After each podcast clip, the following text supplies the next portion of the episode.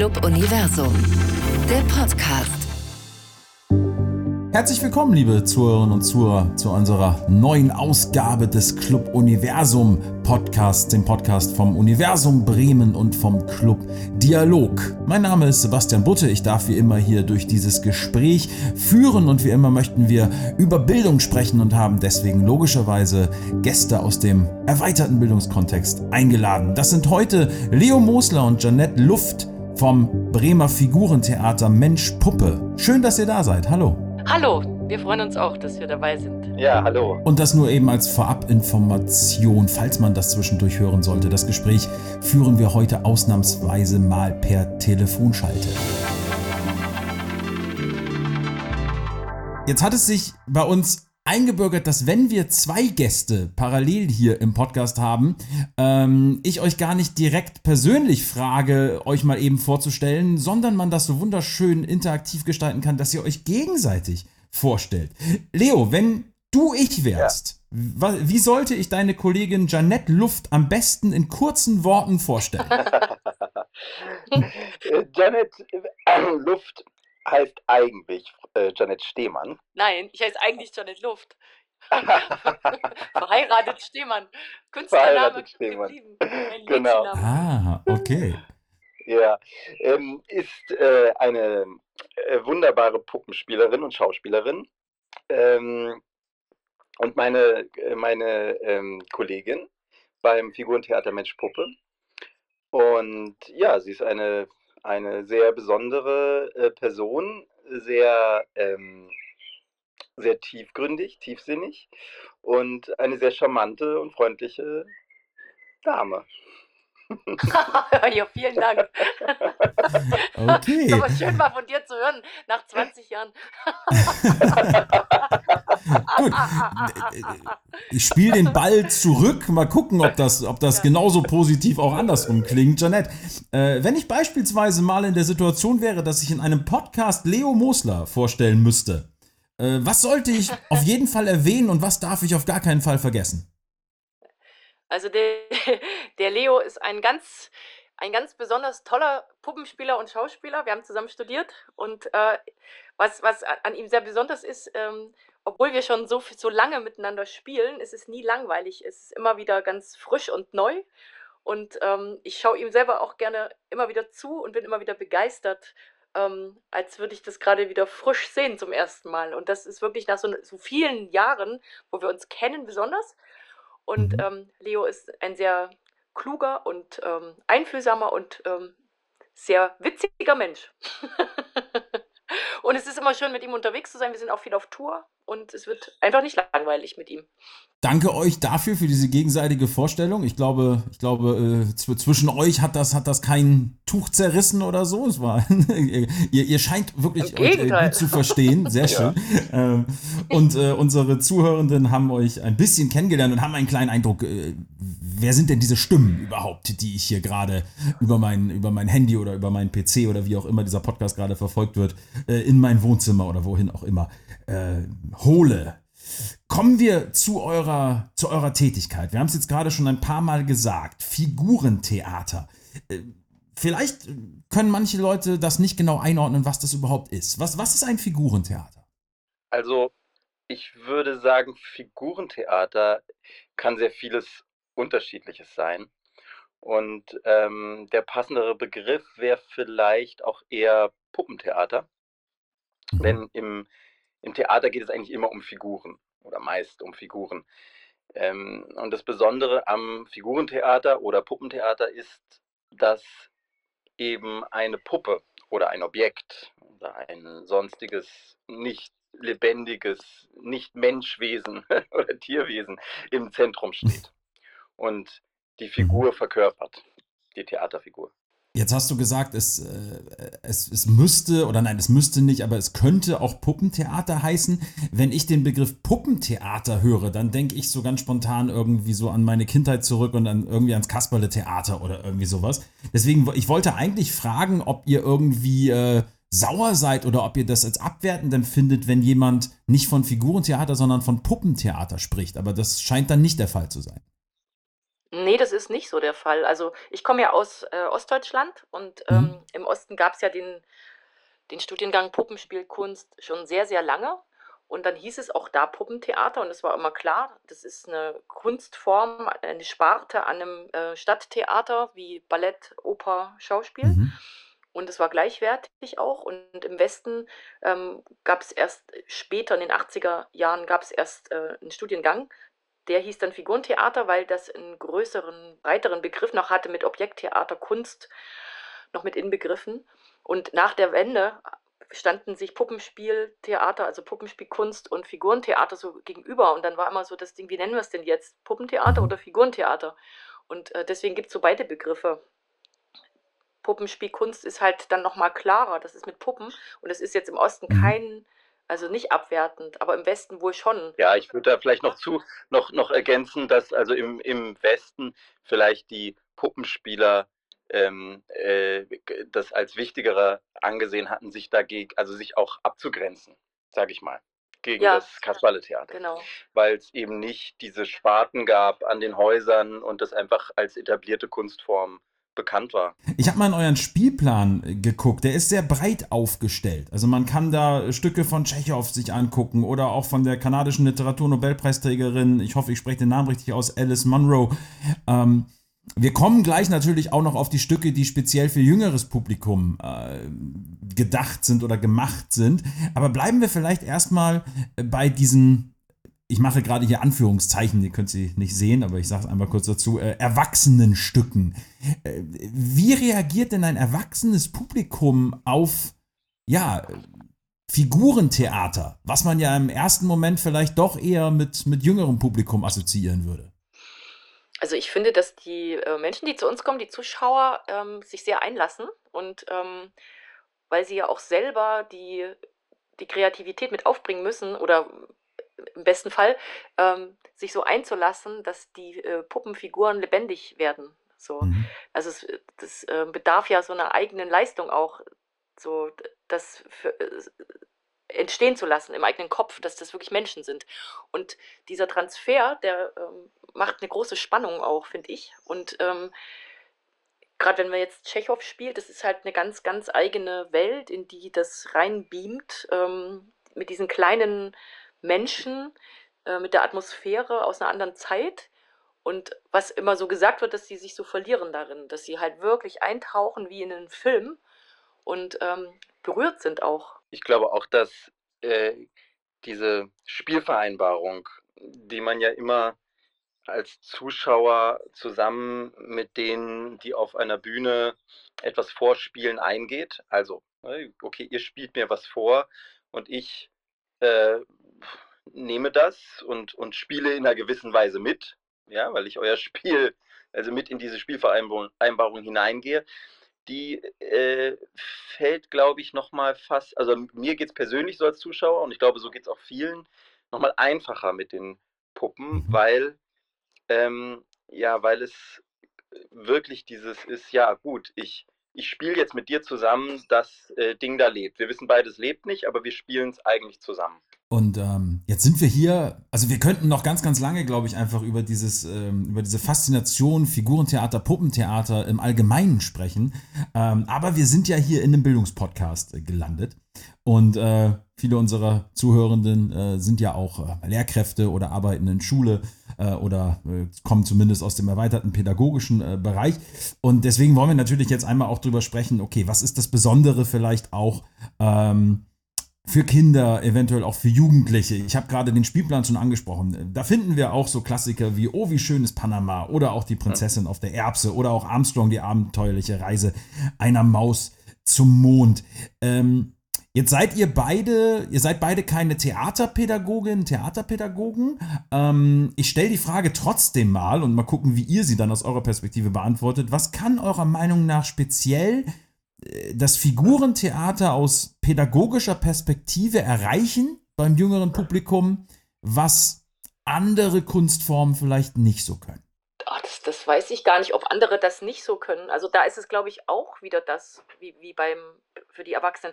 wir sagen auch gar nicht, wir, also wir spielen auch, das haben wir letztens äh, uns auch gerade darüber unterhalten, Leo und ich, dass wir eigentlich gar nicht anders spielen für Kinder als für Erwachsene. Dass wir, das sind halt Mhm. andere Stoffe, Mhm. aber wir nehmen das genauso ernst und, ähm, und spielen jetzt nicht irgendwie kindlicher so den Kindern das vor, sondern wir gehen so in die Figuren rein, wie die Figuren das vorgeben oder wie die Geschichte das ist. Und da ist es vielleicht dann auch eher wie auch das Filmische oder dieses, na, filmisch ist blöd gesagt, aber dieses, ähm, dieses Visuelle, dass das halt Ja. wirklich dann ein Tier da steht, was belebt wird und spricht und eben nicht der Mensch, der sich verkleidet hat. Mhm. Ein Ding, was schon bei Kindern nochmal anders ist als bei Erwachsenen, ist, dass sie auf jeden Fall bis zu einem gewissen Alter nicht wie die Erwachsenen, die sagen, ja, okay, ich gehe mit dir diese Spielvereinbarung ein, dass die Kinder wirklich, also wenn sie noch so ein wenig im, in, in der magischen Wahrnehmung sind, äh, wirklich das als lebendig wahrnehmen. Na, weil Kinder ja auch selber mit Puppen und mit Tieren und mit Ja. Plüschtieren oder mit ihren Kuscheltieren oder so, ne, die kennen das natürlich noch viel mehr oder mit Objekten, mit Material zu tun haben. Und die, also da- das Theater ist ja auch entstanden durch den Nachahmungsdrang. Und da sieht man auch, Kinder machen das ja die ganze Zeit, mit Dingen irgendetwas spielen.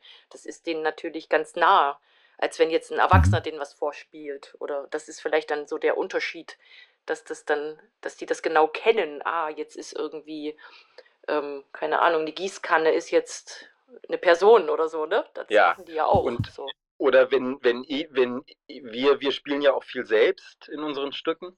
Und dann spielen wir teilweise auch mehrere Figuren, was weiß ich, verkleiden uns schnell.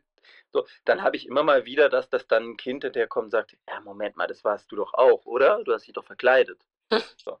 Aber, aber, aber die Puppe nehmen sie eigentlich als das, was sie ist. Höchstens, Mhm. dass mal kommt so, hm, hat die wirklich gesprochen oder hast du gesprochen? Also, dass sie so unsicher sind. ja, ja. Jetzt, äh, Leo, ganz kurz nur, also ich, ich habe dich ja schon ein paar Mal spielen sehen. Äh, einige Leute, die das vielleicht noch nie gesehen haben, Figurentheater, könnten jetzt gerade so ein bisschen irritiert sein, weil du gesagt hast, hä? Äh, Also äh, du verkleidest dich selber und äh, die Leute denken, ja Moment mal, aber die Puppen spielen doch. Kannst du einmal ganz kurz, es ist wahrscheinlich gar nicht so einfach, das zu erklären, wenn man es visuell noch nie gesehen hat. Ähm, kannst du einmal ganz kurz erklären, was ist, was, was machst du quasi auf der Bühne? Das ist sehr unterschiedlich. Hm. je, je nachdem, welches Stück äh, oder welche Spielform äh, ich mir ausgewählt habe.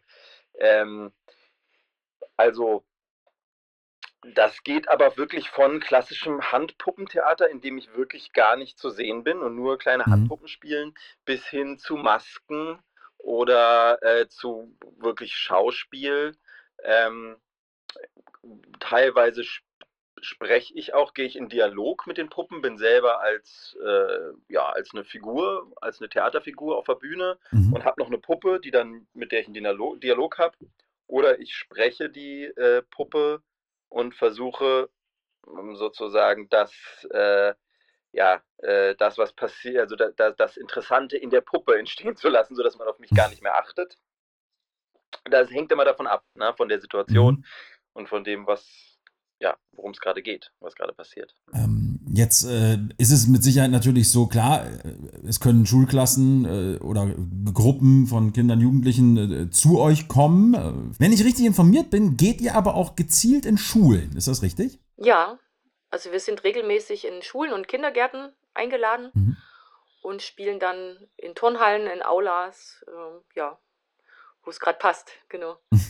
Also wir haben jetzt auch gerade ähm, mit einem anderen Veranstalter aus dem Raum Hamburg, aus dem Kulturkreis Stormann, haben wir ein Schulprojekt gemacht mit dem äh, Dschungelbuch. Und äh, das ist wirklich dann für größere Kinder, für Schulklassen, erste bis vierte Klasse.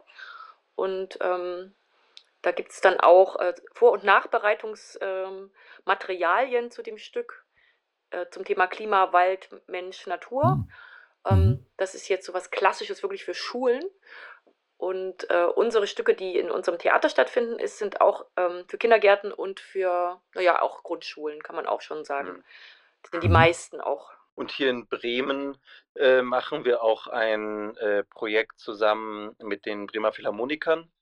Mhm. Äh, das ist ähm, äh, die Musikwerkstatt, also sozusagen Heranführen von Grundschülern an klassische Musik.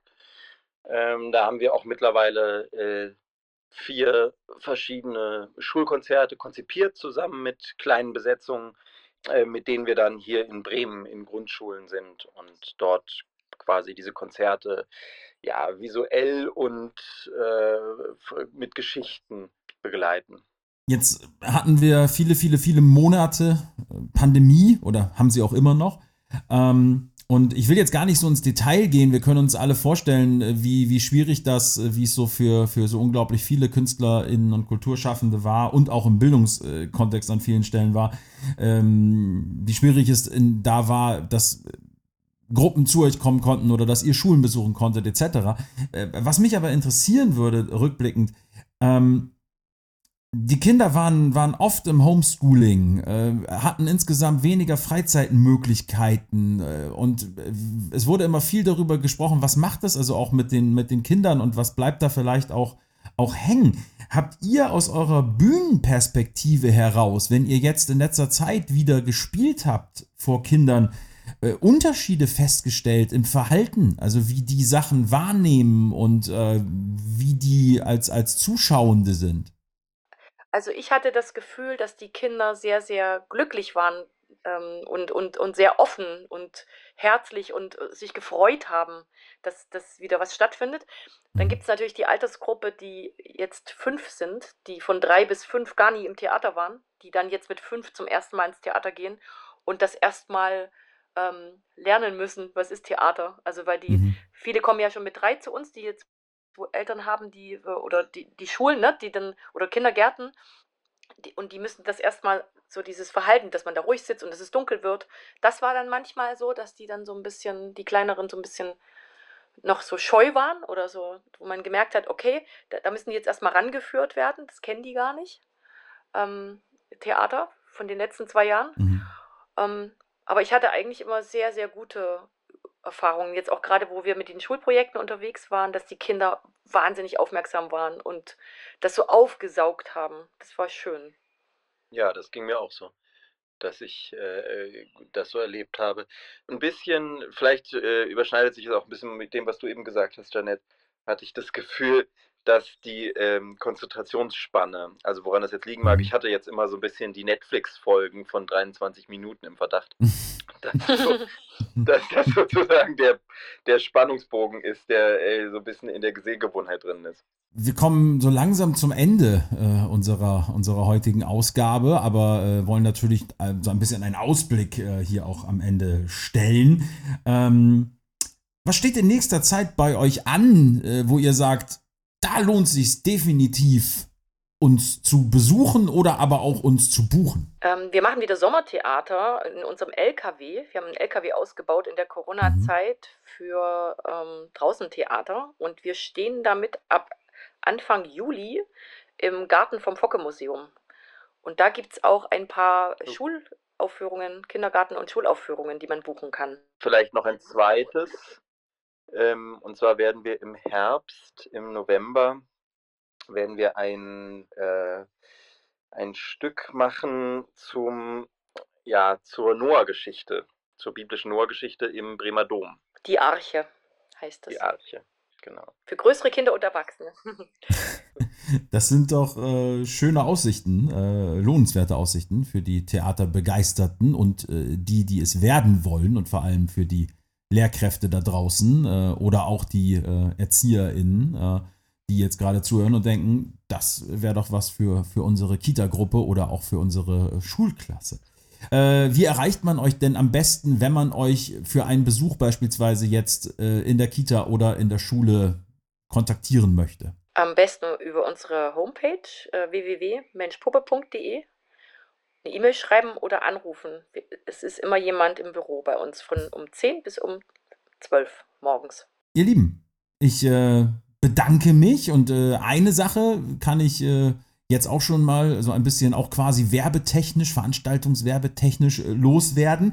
Ähm, den Leo könnt ihr demnächst bei uns im Club Universum nämlich auch erleben. Der nächste Club Universum Abend, also live, wirklich mit Gästen vor Ort, die von ihren äh, Projekten berichten, ähm, findet statt am 15. Juni.